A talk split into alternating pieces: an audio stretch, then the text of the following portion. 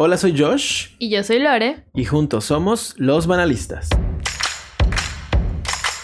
Bienvenidos a esta miniserie llamada Años Mozos, en la que abordamos una de las mejores etapas de la vida, al menos así nos la pintaron, la adolescencia, concebida por series y películas principalmente de los 2000. Lore, qué gusto verte una vez más, verte, verte, ¿sabes? Me encanta que nuestro nuevo, así como que... Verte, verte. Nuestra nueva frase es verte, verte. Eh, estoy súper contenta de verte, claro que sí. Verte, verte. Exacto. Y este, pues aquí, como puedes ver, tengo un, paquete de purpurina o glitter, como le dicen los chavos. Lo vas a tirar. Este, no, es para el maquillaje de, eh, para poner el mood del día de hoy. Es que sí, verdaderamente es un mood, es un mood, porque el día de hoy vamos a estar hablando de, yo creo que ya ni siquiera se puede decir que es una serie, es un fenómeno mundial universal que, eh, pues, de alguna manera yo me he resistido a sumarme a él porque aún no veo esta serie, pero yo sé que tú sí, y esto nos hace tocar un tema que nos remite a nuestros años mozos. Cuéntanos. Eh, bueno, el, tema del día de hoy es este juventudes eufóricas. Exacto. Despertar de primavera. Exactamente. Eh, y básicamente, pues, la idea del día de hoy o del programa de hoy es hablar, claro que sí, de la serie Euforia. Pero no solo Euforia, sino también otras series que retratan.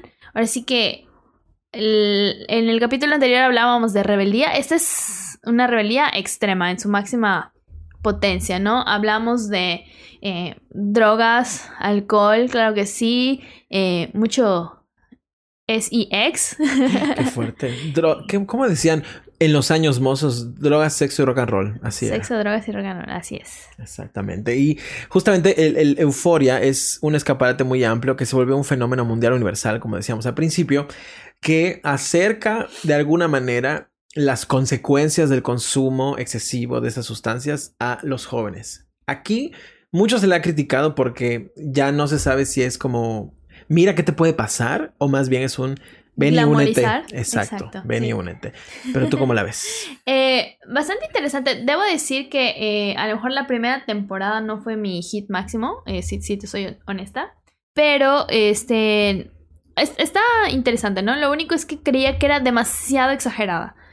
Y la segunda sigue manteniendo, digámosle, ese, ese punto de vista de shock, de, generar un shock en, quienes lo ven, pero en esta ya te marcan más como las consecuencias negativas. Entonces, digámosle que funciona un poco como las drogas, según los comerciales de Televisa, que primero te jalan con el atractivo y luego te muestran como que todo lo que puede pasar. Entonces, desde esa parte se me hace más este, interesante. Había una descripción que incluso estuvo circulando en TikTok para quienes pues, sean eh, fanáticos de esa red social. del TikTok, dirían mis tías. que es de mis tías yo. Este, que decía, ¿no? Que ponían una cita del, del, director, creador, que decía, bueno, si la primera temporada era una fiesta como a las 11, 12 de la noche, esta ya es la etapa de la fiesta que es a las 3, 4 de la mañana en la que ya sabes que no deberías de estar ahí. Pero ahí sigues. Y ahí sigues y ya cambia la forma. Ya sabes, ya pasamos de la diversión a al malacopa, al vomitado, al peleado. ¿Te ha tocado estar a esas horas de la noche en una fiesta? No, muchas veces, solo un par, porque pues yo soy niña bien. ¿Pero qué te hizo? Ay, qué y yo sí, yo varias. ¿Pero qué te hizo, eh, o sea, permanecer hasta esa hora, hasta ese grado? Porque al principio es como la emoción, ya sabes, estás con tus amigos, estás conviviendo y así, como que dices, mm, creo que ya me debería de ir. Y es cuando no sigues el instinto y pasan esas cosas, ¿no? Como que te quedas más de lo que deberías. Y es cuando sucede. Y yo creo que eso tiene que ver con un no saber decir que no, en el sentido de... Sigo porque pues están mis amigos y pues si me voy se van a enojar y no sé qué. Y eso pasa mucho en las, en las adolescencias, ¿no? Que eh, existe mucho. Ahora hablamos de, del término FOMO, que es el Fear of Missing Out, que creo que sí es así, sobre todo muy latente en la adolescencia, ¿no? O sea, sabes que cuando no estás y que si se toman la selfie, que si pasa algo divertido y tú ya no eres parte de la conversación. Y este, pues a veces está bien no ser parte de la conversación y eso es algo que tenemos que aprender. Exacto, aprender a decir que no. a que te extrañen, diría mi mamá. Exacto. Y aparte, o sea, a mí me ha pasado, estoy recordando fiestas de que, como dices, 3, 4 de la mañana, donde ya todo es un asco, ya es así, vómitos y secreciones everywhere. Ya no quieres estar, pero ahí sigues. No entiendo ¿Por qué? Me pasaba más antes, como decías, ¿no? Mientras más joven eres, más quieres pertenecer, aunque no sea agradable pertenecer. Y creo que Euforia nos lleva como que a este universo. Pero, para dar un poco de contexto, yo no sé si sabías el origen de Euforia. Eh, sí, o sea, eh, me leí igual por ahí, porque pues hay que, hay que documentarse, Claro, amigo. Pero hay pues, que leer. yo nos restregaste tú- en la cara la semana pasada que hay que leer. Yo quiero que tú nos compartas este. Por supuesto. Yo me quedé en shock porque hice mi tarea, investigué y yo pensé que Euforia era un regalo de originalidad para el universo y no. Así como hablábamos, Rebelde de México es una versión de Rebelde Way de Argentina que luego se convirtió en Rebelde, nueva versión de eh, Netflix y Elite, el hijo que tuvieron Rebelde y alguna de CSI.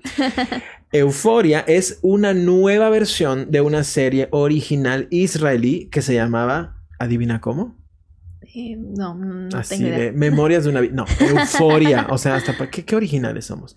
Yo no sabía que era un remake o una inspirada en. Cuando lo supiste, ¿no te impactó?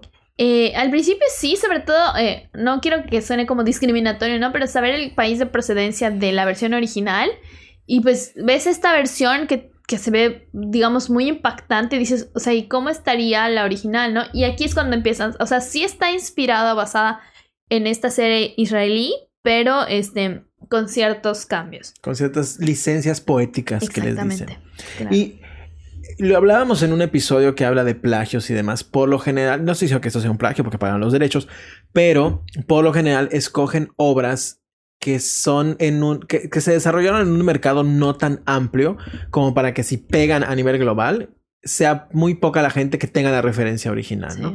Lo hemos visto con eh, otras canciones y demás, y, y con otras series y películas, pero en el caso, por ejemplo, de Euforia, no sé si, digo, todas las series que producen en Estados Unidos intentan que sean un éxito global. Al conseguir la Euforia, pues no sé si en los productores en algún punto sintieron la, no sé si preocupación o, o ese sentimiento de "Ah, van a saber que no es original. Les va, o sea, ahorita que están nadando en sus dólares en Claro. este momento, no creo que les importe. No, ¿no? creo que, exacto, no creo que les preocupe mucho. Y sí, este, pues hay eh, diferencias en cuanto al, hablábamos mucho, ¿no? De cómo el tiempo a veces eh, cambia temáticas y también el contexto cultural. Eh, escuché, ¿no? Y, y vi alguna como información de los temas, ¿no? O sea, por ejemplo, el personaje de Jules como tal no está, el personaje de Kat, que es la, la chica con sobrepeso que se convierte en cam girl, eh, está retratada de otra forma, la sexualizan un poco diferente y le dan el castigo que la televisión y, bueno, el cine y todos deciden darle a las personas que se califican como promiscuas. ¿Cuál crees que sea ese? shaming así. Eh, no, es el SIDA. Ay, no, qué fuerte. O sea, Exacto. fuimos de ay, no, qué chistes. Ya, consecuencias muy. Exacto, no, Ay, pero e- esto sucede en la versión israelí, que es un poquito más, digamos, como que castigadora en el, en el ámbito de eh, haces algo malo, tienes esta tiene consecuencia mal, mala. Exacto, ¿no? Y pues aquí, este, y siento que eso sucede mucho. e Incluso hasta en las novelas mexicanas pasaba mucho, ¿no? Que a alguien le daban así como que el tema de que, ay, te dio sida, pero porque estabas... Tú te lo buscaste, tú te lo mereces. Exacto. Ay, no, y pues yo siento que esto, pues, está de más, ¿no? Sí. Ese es como que un pequeño paréntesis. Y un segundo paréntesis que nada que ver, pero se me acaba de acordar y quería platicarlo contigo. Que nos has hablado de esta serie de. eh, ¿Cómo ¿Cuál se será? llamaba? El 10%. Ujú. Eh, Call My Agent. ah, la, Van a hacer una versión inglesa en Prime. ¿Qué? Así que. Me parece una falta de avisado, respeto. avisado estás. Porque falta una siguiente temporada y falta una película que le dé cierre. Estoy en shock. Estoy, eh, yo como Lucía Méndez, I'm gonna call my lawyer. Qué fuerte. ¿Por Bueno. qué? Tenemos que analizar ese fenómeno en otra ocasión de por qué. O sea, sé que nadie va a inventar el hilo negro y que todas las historias ya se contaron, pero ¿por qué? Creo que tiene mucho que ver con lo que decías hace un rato de que eligen materiales que no son tan masivos, no populares porque pues tienen su grado de éxito y por eso es que deciden utilizarlas, pero no son tan masivos. Este, por ejemplo, y aquí por hablo de un error que ocurrió con otra de las series que íbamos a analizar el día de hoy, que es la de Skins, adelantándome un poquito. Eh, hicieron una versión gringa y no funcionó para nada porque no entendían la dinámica Claro. de, de cuál era el interés o por qué la gente la quería ver Exacto. y, y no se pudo traducir a lo mejor porque es este, algo más basado en los suburbios y que sí es una adolescencia muy extrema, muy, digamos, este, despierta, pero pues tiene eh, características que no se pueden replicar. Entonces hay cosas que, sí- que no se pueden Y pues eso puede pasar. En el caso de Euphoria, no. Si, si se pudo, tuvo una buena adaptación. Escogieron creo que muy bien al cast, que eso es algo que estén que para esta serie es vital. Sí, yo digo que pieza clave es el cast porque si no conecta, si no cae bien o si no te dan ganas de verlo, pues... Y Zendaya es así como que la nueva Meryl Streep casi casi. Sí, yo, yo creo que le, le depara una trayectoria muy interesante. Sabemos que tuvo el pasado como de Disney y este, hablaba en una entrevista, ¿no? De que fue cuidando mucho los papeles que hacía, no tratando de irse como que eh, me vas a dar un protagónico, ¿no? Sino prefiero empezar como actriz de reparto o actriz eh, secundaria o no tan, eh, digamos, en el protagónico, pero que sean proyectos que puedan definir mi imagen y mi carrera, ¿no? Y fue, lo fue haciendo, lo fue construyendo, porque muchos en un principio, hablando ya de Zendaya, como que cuestionaban, ¿no? Que en la primera película de Spider-Man pues tuviera un rol mínimo, ¿no? Pero ella vio más la big picture y ahorita es parte de un fenómeno cultural, ¿no? Que en lo que se convirtió Spider-Man. Yo creo que lo mismo pasó con Euphoria, fue dando pasitos, midió sus límites, se preparó antes y ahora llegó con un personaje que es totalmente opuesto a, la imagen con la que solemos relacionarla y le rindió frutos, ¿no? O sea, siendo hasta eh, odiada o no tan apreciada por, por su forma de ser en, el personaje de Rue y no temió a eso, ¿no? Pero ya tenía una base como sólida. Y también pues tenemos por otro lado como la parte musical que también desarrolló pues paralela al, al proyecto de Euforia, ¿no? Entonces, bastante, bastante interesante la carrera de esta chica. Sí, y fíjate que ahora que mencionas eso, yo no sabía, ¿no? Como que había hecho esas declaraciones de que elegía bien sus, sus papeles, como más que nada forjándose un camino. Hay una entrevista, eh, bueno, una conferencia de prensa que eh, se realiza para hablar de Euforia, donde van ella y sus compañeras, porque la mayoría son mujeres las que protagonizan las historias de Euforia donde uh, creo que dejaron entrar al público a hacer preguntas y se escucha la voz de una niña. Y Zendaya asustada de ¿dónde estás? No te veo. ¿Dónde estás? y la vio y le dice, mm, ¿por qué entras? O sea, por... o sea, te amo. Gracias por estar aquí, pero tú no deberías estar viendo euforia. O sea, este contenido no es para ti. Gracias por seguir mi carrera, pero este contenido no es para ti, ¿no? Entonces, creo que también eso es muy, no sé si humilde sea la palabra, pero muy eh, bien pensado en el sentido de que sabe que muchos niños la siguen y trata de alguna manera de eh, sí darles a entender de que no todo lo que hace es consumible por ellos, es responsabilidad de los papás, ¿no? ¿Por qué? Porque toca temas muy fuertes y muy extremos y de vidas, pues de alguna manera tocadas por, vamos a decir, la desgracia o por cosas fuertes, ¿no? Que es justamente lo que queremos platicar, que une esta historia con otras y quizá con algo que nosotros hayamos vivido. ¿Qué tan extrema fuiste, Lore, en esos ayeres? Eh, antes de responder esa pregunta, suspenso, este, eh, sí, justo de eso que comentabas, eh, creo que Zendaya ha sido como muy enfática en eso. Ha publicado un par de veces cada vez que sale un capítulo.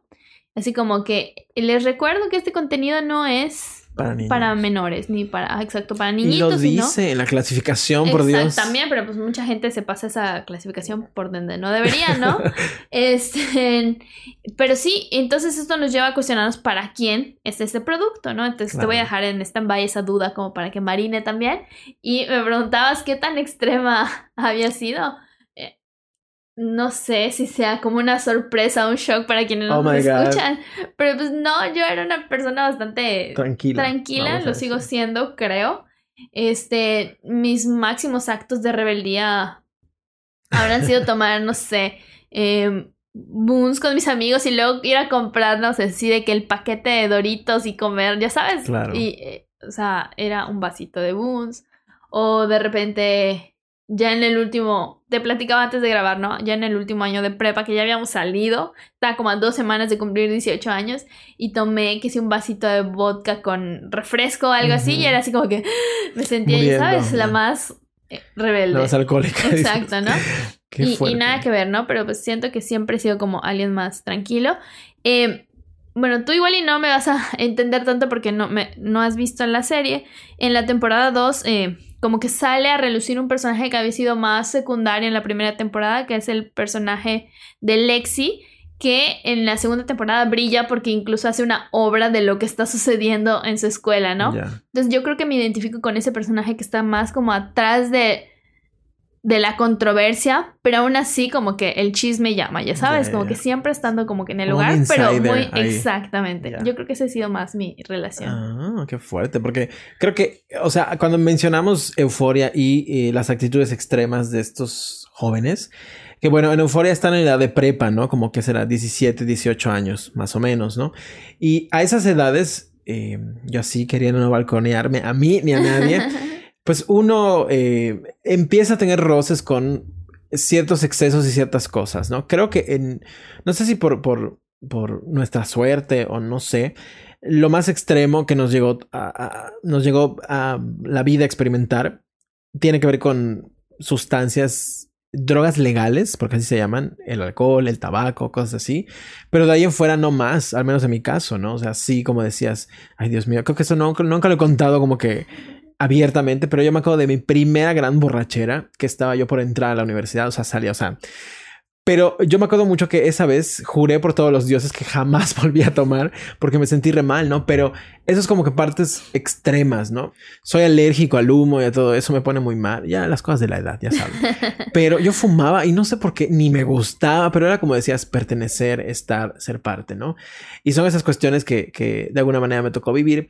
Cosas extremas, más allá de eso, creo que cuestiones de drogas, no cuestiones, este, mm, no sé si se le puede llamar extremas a, eh, pues, como que embarazos no planeados y así, pues quizá una o dos compañeras de la, de la prepa, pues sí, eh, vivieron eso. eh, y pues, drogas y así, fíjate que no, no. Eh, hubo un caso, sin querer balconear a nadie, hubo un caso, no sé si extremo, pero que creo que habla más de la salud mental de una chica compañera, la gente que estudió conmigo seguramente va a saber quién es, pues yo no voy a decir nombres de Adira, este, que tenía problemas porque era un poco, se me fue la palabra de las personas que mienten y mienten y mienten. Mito, ¿no? Iba a decir ninfómana, no, no es cierto. Mitómana. Y todo, todo el mundo se daba cuenta, ¿no? Entonces nosotros así de... "Mm, no lo sé, no te creo. Y llegó a extender tanto las mentiras que se metió en problemas legales. O sea, salió en el periódico, en las Oh, noticias. oh. O sea, estuvo muy fuerte. No puedo juzgar porque yo no estoy o no estuve en una situación así como para padecer eso y tener que llevar mis mentiras a tal punto, ¿no? De aparentar algo, ¿no? No sé qué, qué motive eso, pero fue algo que me marcó mucho en esa edad. Estábamos saliendo de la prepa, ¿no? De ahí en fuera, así cosas extremas como las que supongo que suceden en Euforia, me parece que no. O en Skins, o en Amigas y Rivales. Tres caras de una misma moneda, definitivamente. Totalmente. Una no es como las demás. este. Y sí, ¿no? O sea, es. Hablábamos esto, ¿no? De, de cómo el querer pertenecer de repente te lleva a eso, lo que tus papás siempre te dicen, ¿no? De que este, si él salta al, al pozo, tú también vas a saltar. Exacto. Uno dice que no, pero bajo presión a lo mejor sí, ¿no?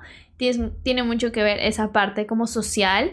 Creo que es algo como muy importante, ¿no? En, en ese momento en el que estás creciendo, te estás desarrollando, estás formando vínculos. Muchas de esas amistades no perduran, pero algunas sí, ¿no? Pero es, es esa parte, ¿no? Que, que tiene que ver con, con cambiar, con crecer y, y todo esto, ¿no? Y pues sí, siempre van a haber como esas tentaciones, digamos, pero al menos desde mi punto de vista, esas cosas tampoco eran tan accesibles y hablo ahora sí de las drogas no legales en comparación, ¿no? Como las presentan mucho, pues en estas series, ¿no? Que hasta cierto punto podríamos cuestionarnos qué tanto se glamoriza o no eh, todo esto, ¿no? Tú nunca, o sea, nunca en, te iba a decir en tu carrera como adolescente, pero tampoco es que hayas elegido en tu lapso adolescente en la vida, tuviste un, un ofrecimiento de, oye, mira, esto, nunca, nunca, nunca, No, nunca. o sea, no. Yo en la adolescencia no. No, pero ¿qué tal ayer? Eh, no es cierto. Yo sí, pero antes de que se alarmen, fue porque tampoco quiero eh, develar mucho porque pues la gente es la gente, ¿no? Pero fuimos a un lugar con unos amigos, ya éramos mayores de edad, ya no éramos adolescentes, ya teníamos que tener 18, 19. Fuimos de viaje a algún lugar y llegando a un antro bar, no sé cómo le digan los jóvenes de ahora, a las discotecas, ¿verdad? este, literal estábamos entrando y un dude salió de la nada y nos ofreció así ¿Quieres drogas? toda la dulcería que te puedas imaginar y nosotros, uno, ni sé qué es, dos, no, gracias. Y tres, qué miedo que exista tan fácil. Y uno puede decir que no, porque no quiere, pero habrá alguien que diga, "Mm, igual y sí, y ahí se queda, ¿no? Yo soy una persona muy ansiosa, entonces siento que ese tipo de consumos me van a descolocar. O sea, me da mucho respeto y miedo todo ese tema, ¿no? Pero este, ese ha sido como que mi contacto con esa parte extrema. Justo ahorita que hablas como de esta parte de, de la ansiedad, y eso es algo que digo, me hace igual muy interesante de, de la serie, en específico ahorita hablando de euforia, es eh, cómo tratan también con eh, padecimientos mentales este, y, y todo este abanico de situaciones, ¿no? Hablan mucho, pues, sí, de ansiedad, de los es- del estrés que viven ahora los jóvenes también, ¿no? O sea, sí, redes sociales, sí, eh, sabemos que aquí es competitivo, pero no a tal grado como en Estados Unidos, por ejemplo, el proceso de eh, llegar a- al, al college, ¿no? Llegar a la universidad, que es así como Que que muy pocos mata o mueres, etcétera, ¿no? Entonces todo eso crea un estrés, una situación como muy, como que aumenta, ¿no? Como que Muy se vuelve así como que el caldo de cultivo de, de, de todo lo malo que podría pasar. Y hay un episodio en la primera temporada que la verdad eh, se me hizo impactante y también me llevó a analizar, ahora sí que personalmente, ciertas cosas yo a mis 30 años contra el personaje que tiene ¿Qué? 17, ¿Tienes 18. 30 años? Pero yo tengo 19. 30 y- Uy, 31. Qué fuerte, ok. Este. que habla sobre la depresión. Eh, de hecho, el capítulo, no me acuerdo eh, literalmente del nombre, pero habla como. eh, es como los problemas y tribulaciones de querer ir al baño cuando tienes depresión. Ok. Entonces, te describen muy bien. igual y no. es- aplica para todos, ¿no? Pero habla de, del caso de una persona que tiene un problema de bipolaridad que, este. Bueno, no sé si se le sigue llamando así. No es No trastornos. estoy tan Bueno, no sé. letrado en ese tema. Eh, y bueno, eh, te habla de los altos y los bajos. Y pues el bajo pues, es un síntoma de depresión, ¿no? Y te hablan de cómo actividades que pueden ser tan fáciles como el hecho de ir al baño cuando te encuentras en un estado de alta depresión se vuelve imposible, ¿no? Y aún sabiendo las consecuencias, eh, pues no, no puedes, no puedes eh, llevar tu cuerpo a hacer lo que tú quieres hacer, ¿no? Entonces, se me hizo impactante también desde esa perspectiva y creo que ayuda también a quienes lo ven a, hacer ese análisis de, bueno, cuál es mi situación, cuál es mi, el estado de mi salud mental, ¿no? Y creo que eso igual es algo como, no, no quiero decir como positivo, pero rescatable dentro de ese abanico de, de drogas y sexo y todo lo que te retratan ahí. Qué fuerte. Y, y creo que este tema de la ansiedad hizo de alguna manera que este contenido de Euforia sea exitoso. Sobre todo, la serie salió en 2019. La primera temporada sí. Y seamos honestos, a partir del año pasado y esta es que despuntó y la gente que no conocía que existía ya sabe que existe, ¿no?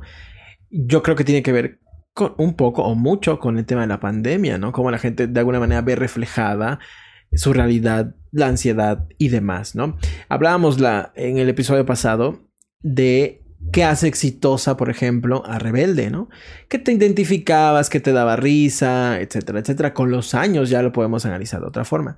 En el caso de Euforia, y también mencionamos, perdón que me regrese, por ejemplo, el ejemplo de clase 406, que tuvo que cambiar porque nos restregaba de alguna manera lo malo, lo feo.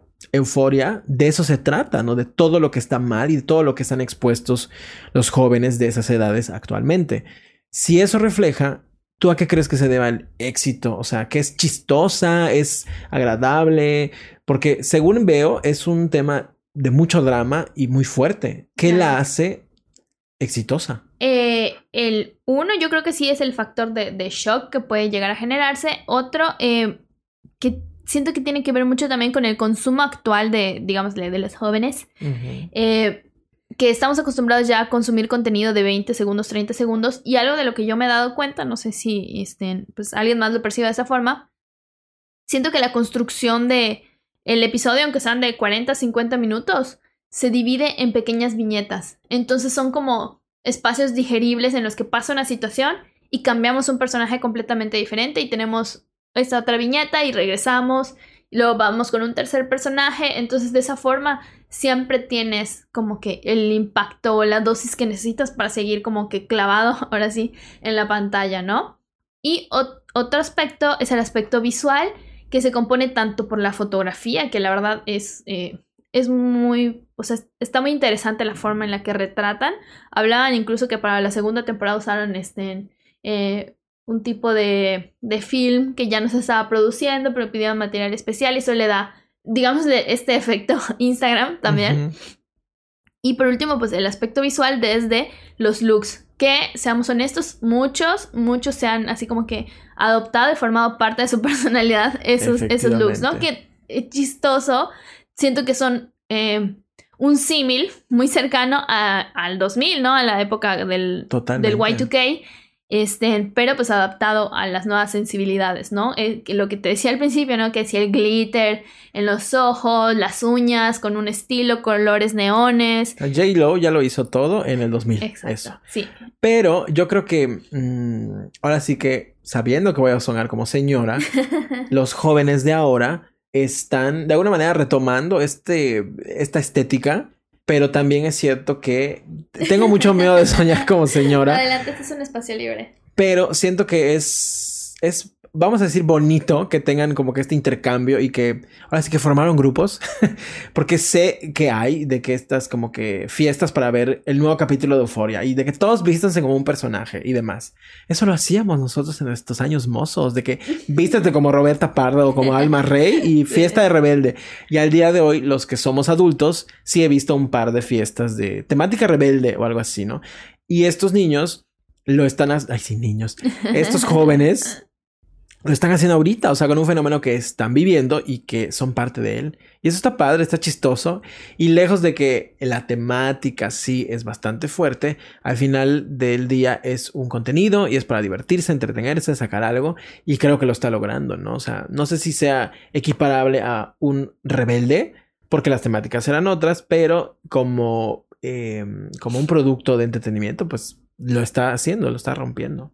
Solo falta que dentro de poco saquen su ¿Cómo sería un grupo musical de Euforia? ¿Qué letras serían? E, P, R, pues, E, P, R, en vez de RBD. Yo digo E, tú dices PR. no sé, o sea, ¿tú qué, crees que, sea un símil de esto? De las nuevas dinámicas de los jóvenes de ahora de entretenimiento. El impacto sí, em, igual no un grupo, pero es lo que te decía, Zendaya ya sacó, o sea, sacó una canción al final de la primera temporada y una canción al final de la segunda, que este, como que son los, digamos, de los bookends, como que los finales de, de, de, cada temporada. Entonces, la parte musical sí se está ligando y mucha de la música que se escucha en la serie, la gente la termina escuchando. Y eso me remite o me regresa a, esa pregunta que te dejé marinando ahí un ratito, que para quién es el contenido si Zendaya, nuestra diosa, ya nos dijo que no es para, no es para adolescentes o jovencitos muy chavitos. Eh, ¿Tú para quién crees que pues es curioso porque la envoltura es atractiva para los jóvenes, inclusive para los más chavitos. El mensaje debería ser escuchado para los más adultos. Ni siquiera nosotros, los más adultos, yo creo. Hablo el joven. Eh. y creo que, o sea, la serie, seamos honestos, la serie se quiere vender, porque todos los productos de entretenimiento se quieren vender, ¿Y cómo lo va a lograr? Siendo llamativa. ¿Y para quién? Me parece que para los jóvenes. Aunque el mensaje final vaya dirigido para los adultos. Es un poco como las últimas películas de Disney. No sé si has visto Red o ah, Soul. Que pues, ¿qué es vendible? El muñequito, el pandita, el fantasmita o espíritu, ese de, Soul. Eso es lo vendible y atrae a los niños porque es llamativo, pero son películas que le hablan también a los adultos. En el caso de, de Euforia, me parece que la estrategia de venta es vamos a ponérselo bonito y que se vistan y bla, bla, bla para que la consuman. Y esperemos que esto se eleve a los adultos mayores, dices. Eh, que creo que los millennials son los que están cumpliendo esa categoría de, ser ya adultos mayores. Ya somos población de riesgo, amigos. Hay que sí, ¿eh? la pandemia sigue. Yo sé. Este, y bueno, otro como elemento a considerar dentro de esto. Y también ya lo habíamos adelantado un poco. Eh, no sé si tú llegas a ver la, serie de, de, Skin. Vi algunos capítulos de la primera y en ese momento se me hizo fuer fortísima. Fortísima. Fortísima, diría a la Micha. se me hizo fortísima, te lo juro. ¿Tú la viste? ¿Te gustó? Sí, llegué a ver. Creo que sí vi todas las temporadas originales y ahorita vamos a hablar de los spin-offs, divisiones, etcétera, etcétera, como todo en el mundo. Este, sí se me hizo impactante. Em, creo que las primeras dos temporadas son las más, eh, ¿cómo se puede decir? Como que están mejor formadas o mejor creadas. Eh, luego tenemos algunas subdivisiones. Pero esas primeras temporadas creo que son las más coherentes en ese sentido, como una estructura total. Y bueno, sabemos que en, en, Inglaterra, Reino Unido, este, como que tienden a hacer estas series más cortas, ¿no? Que son más al punto y pues sí son más impactantes, ¿no? Aquí la diferencia era que por primera vez o no, no era tan común, se hablaba de, de, grupos de adolescentes, ¿no? Y se habla, yo creo que esto también tiene que ver con el contexto social de que eh, en Europa, ahora sí que, no sé, hablo por la experiencia que tengo viendo contenido, como que el desarrollo de las personas es como mucho más rápido, ¿no? O sea, personas eh, o chavitos de 14, 15 ya están expuestos a cosas que yo a mis 18 como que ni había visto, ¿no? Muy fuertes. Entonces tiene mucho que ver con esto. Este, sí, impactante. Te hablaban de temas, por ejemplo, de anorexia, drogadicción, eh, embarazo adolescente. Este, e, era como muy diversa en ese sentido, ¿no? Hablaban también eh, homosexualidad y, y todo esto que, pues, eran temas para esos años hasta tabú, ya sabes. Exactamente. En ese sentido, creo que ese contenido, o era a mi parecer, sí estaba más dirigido a adolescentes de 15 a 18 años, podría ser, pero pues este, sí, con sus, con sus diferencias. Con sus bemoles. Exacto. Y aquí un caso como interesante del fenómeno Skins es que eh, produjo muchos eh, actores, digámosle, actores que siguen siendo reconocidos ahora, ¿no? Que tenemos a, a, a, Nicholas Holt. Más por el lado de los hombres, ¿no? Este, un par que estuvieron en Game of Thrones. Eh, ay, se me acaba de ir el nombre ahorita de... Y todos los demás. el que salía en Great Night, pero están haciendo cosas muy interesantes. Entonces fue una buena camada, un buen momento en el que salió. Y les hablaba de que la versión gringa pues, no... No la... No más, no. No más, no. Y es esto que decías, ¿no? O sea, euforia, digamos que la encontramos de alguna manera relacionada con productos del pasado que nos tocó vivir, como skins, eh, y más en un, en un plano, digamos, de risita, pero un intento por crear conciencia, Televisa nuevamente, pues sacó unas, bueno, varias telenovelas enfocadas en jóvenes, una de ellas, y que mucha gente a tono de broma lo ha publicado en TikTok y estas cosas, este, que es amigas y rivales, ¿no? Porque hay, pero la que toma mucho, pero la que se embaraza, pero este, lo otro, y era como la manera en que, digamos, mexicanamente Televisa encontró de hay que crear conciencia en los jóvenes, ¿no? Entonces hay una escena muy chistosa que seguramente pueden encontrar en TikTok que eh, pues están, creo que algo malo había pasado, alguien falleció, estaba en un velorio y había un personaje que era alcohólico, ¿no? Entonces la manera de Televisa de decir el alcoholismo es grave es que de la nada esta mujer voltea a la cámara y dice necesito un tequila. O sea, fuera de contexto y pues obviamente pues es más de risa que de otra cosa. Al final los productos creo que de Televisa, de muchas de sus telenovelas se terminan eh, convirtiendo en algo quiche, ¿no? Porque pues es tan malo que es chistoso, ¿no? Y en esa serie, bueno, en esa telenovela me parece que igual hay un momento muy memorable de Diego Schwenning, un actor que también fue cantante de Timbiriche. Y si no saben quién es Timbiriche, googleelo, por favor. bueno, no sé si se siga diciendo googleelo. Los jóvenes de ahora cambian los términos. Eh. Pero el Diego Schwenning se voltea y le dice, ¿quieres droga? O sea, así todo mal, ¿no? Y es como, o sea, estamos yéndonos por, por, digamos, zonas geográficas, ¿no? En América, pues euforia, antes eh, pues en toda la parte europea, skins. Regresamos a América, nuestra América, México, que tiene que ver con lo que sucedía con Televisa, que sacó Amigas y Rivales. ¿Te tocó verla? ¿Crees que es un símil? ¿Crees que no? Ah, me acuerdo vagamente, la verdad es que esa novela no la seguí tanto, creo que me he enterado más por memes y, videos actualmente de, de todo eso. Este, pero pues sí, o sea, de, cierta forma, aunque fuera en este ámbito quiche, como dices, sí tocaban temas fuertes, ¿no? Hablaban de repente como con eh, del abuso sexual. El personaje creo que de Angélica ¿Vale? ¿Era ella? ¿Era esa? La hija de Angélica María, sí. Este también tenía como una situación ahí de medio secuestro, no sé qué. Entonces era como. Violación, anorexia, bulimia, drogadicción, alcoholismo.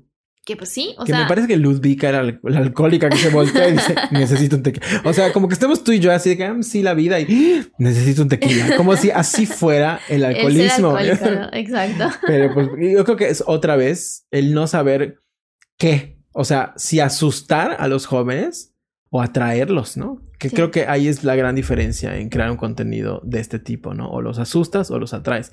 Euforia atrae, pero por el empaque. Yo no creo que, bueno, no lo sé, que eso esté haciendo que más jóvenes quieran probar drogas, porque son muy explícitos en ese sentido, ¿no? Y bueno, hablando de eso, justo eh, Pictoline eh, publicó un, un- una infografía. Eh, no, eh, al contrario de, eh, o sea, como estaba el boom de, de la segunda temporada, que ya terminó ahorita, como que diciendo, bueno, los adolescentes realmente son así y, y mostraron que no, de hecho incluso hacen menos pachangas, se drogan menos, sí tienen más problemas de, de depresión y todo esto, ansiedad, que no, que no se había como contemplado antes, pero no, resulta que son más, más tranquilos, más centrados incluso, y, y muchos, por ejemplo, ya están pensando en qué van a hacer eh, como proyecto de vida, ¿no? ¿Qué, van, a- Ya. qué se van a dedicar, etcétera, etcétera. Entonces No ya, sí, más centrados que nosotros, al parecer. porque estaba recordando, no voy a balconear a nadie, pero antes en nuestra juventud, cuando salíamos de antro cada fin de semana o a la discoteca, cada fin de semana, sí hubo ocasiones en las que hicimos, no yo, sino también otras personas, cosas que pudieron terminar muy mal, muy peligrosas. O sea, amigas y conocidas que se subían a autos de Amigas gente y que rivales amigas y rivales que se subían a autos de personas que acababan de conocer. Personas que este, se iban al baño dos horas con una persona que acaban de conocer, supongo que a platicar. Claro. Personas que este, nos decían, no, pues dame chance, ahorita vengo, y se desaparecía. Entonces, cosas que, gracias a lo que sea que crean, no llegaron a más, pero que sí, al día de hoy pudieron ser cosas extremas, ¿no?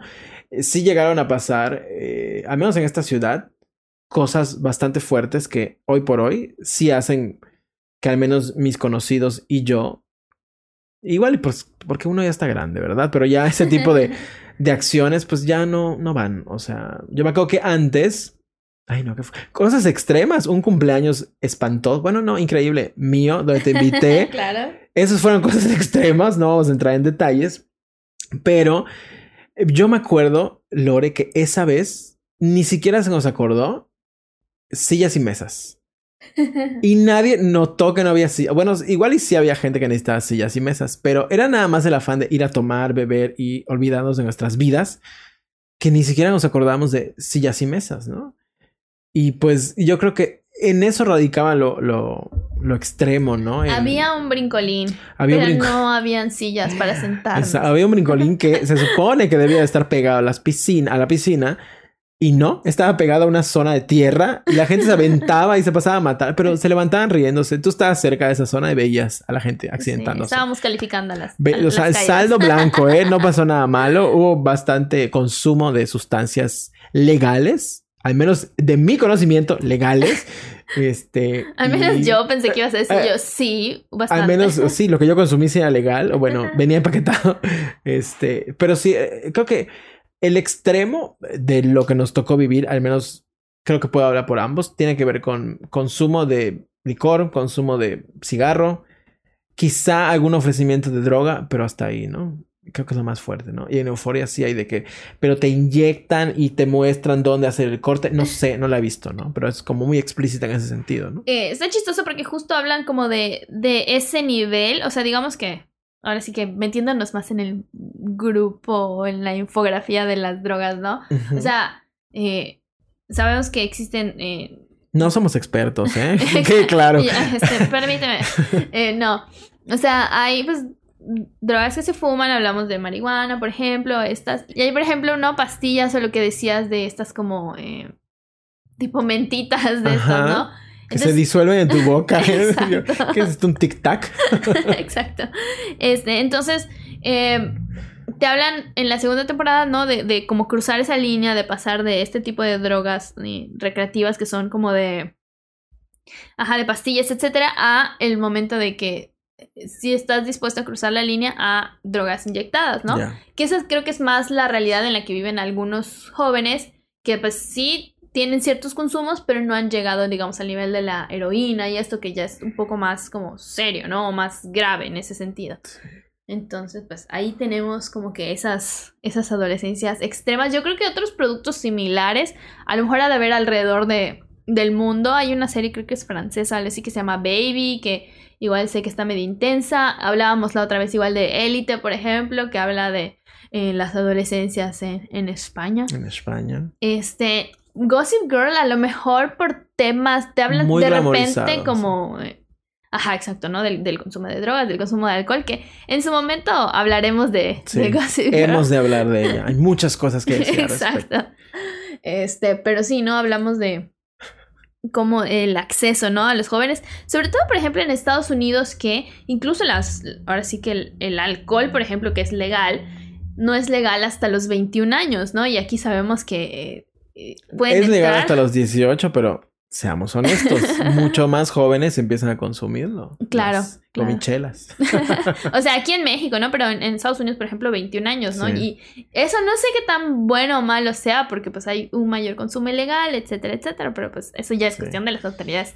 Exacto. Americanas. Nosotros no podemos cambiar el mundo, ¿verdad? Quisiésemos, pero no pudiésemos, chica. Pero Eh, sí, ¿Con qué te quedas de...? ¿con qué te... ca- Pues mira, yo creo que no sé si realmente Euforia sea un reflejo de la realidad de los jóvenes, al menos de Estados Unidos. No lo sé, sospecho que muchas cosas sí. Pero seamos honestos, esa historia salió de Israel. Supongo que en Israel las cosas o están así o están peor, ¿no?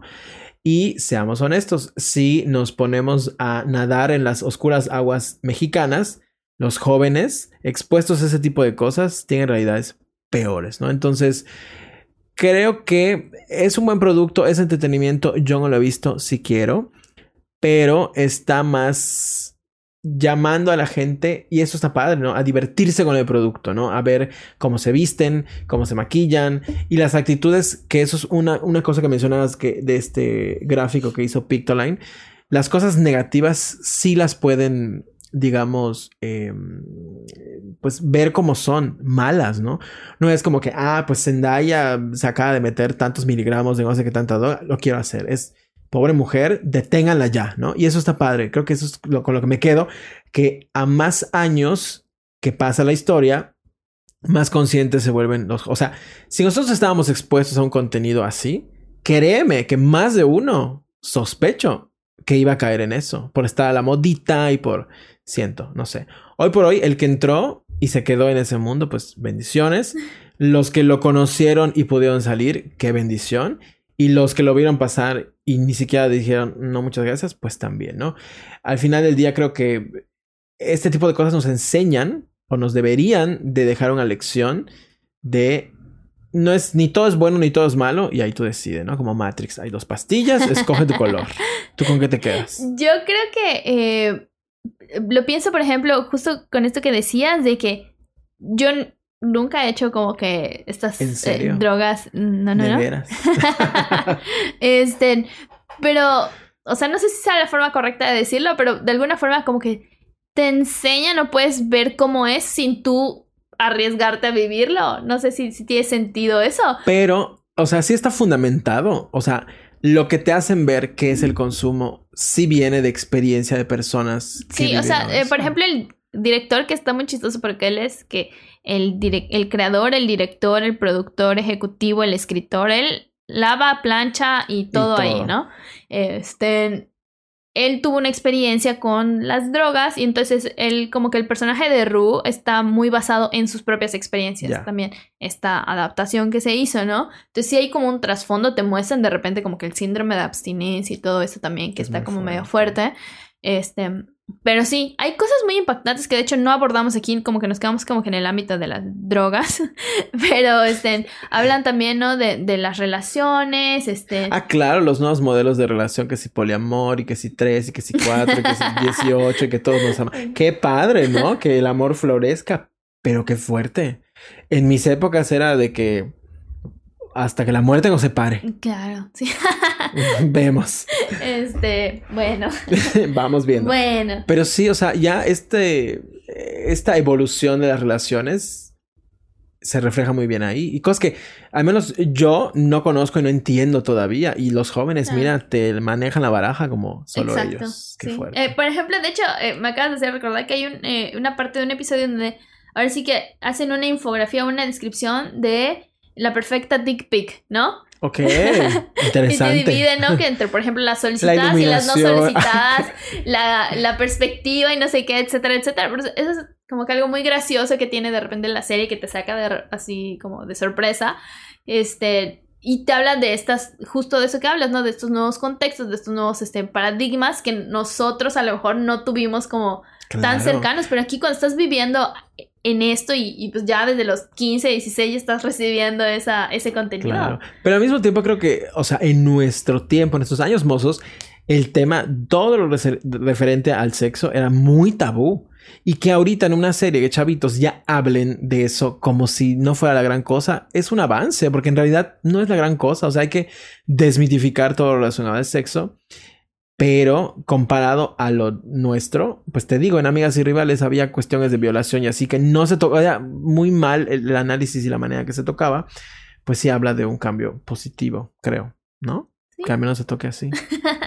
Así creo. es. Este, y bueno, antes de cerrar, eh, había- hicieron incluso dos episodios especiales durante la pandemia que se grabaron como que muy, o sea, digamos, un par de personajes o tres personajes que estaban este, enfocados en los dos, en las dos protagonistas, en las dos protagonistas, este, que se me hizo un producto muy interesante que ese aún más me genera dudas de quién lo ve, porque la verdad uno de ellos es literal una conversación entre dos personas durante la hora y cachito que dura.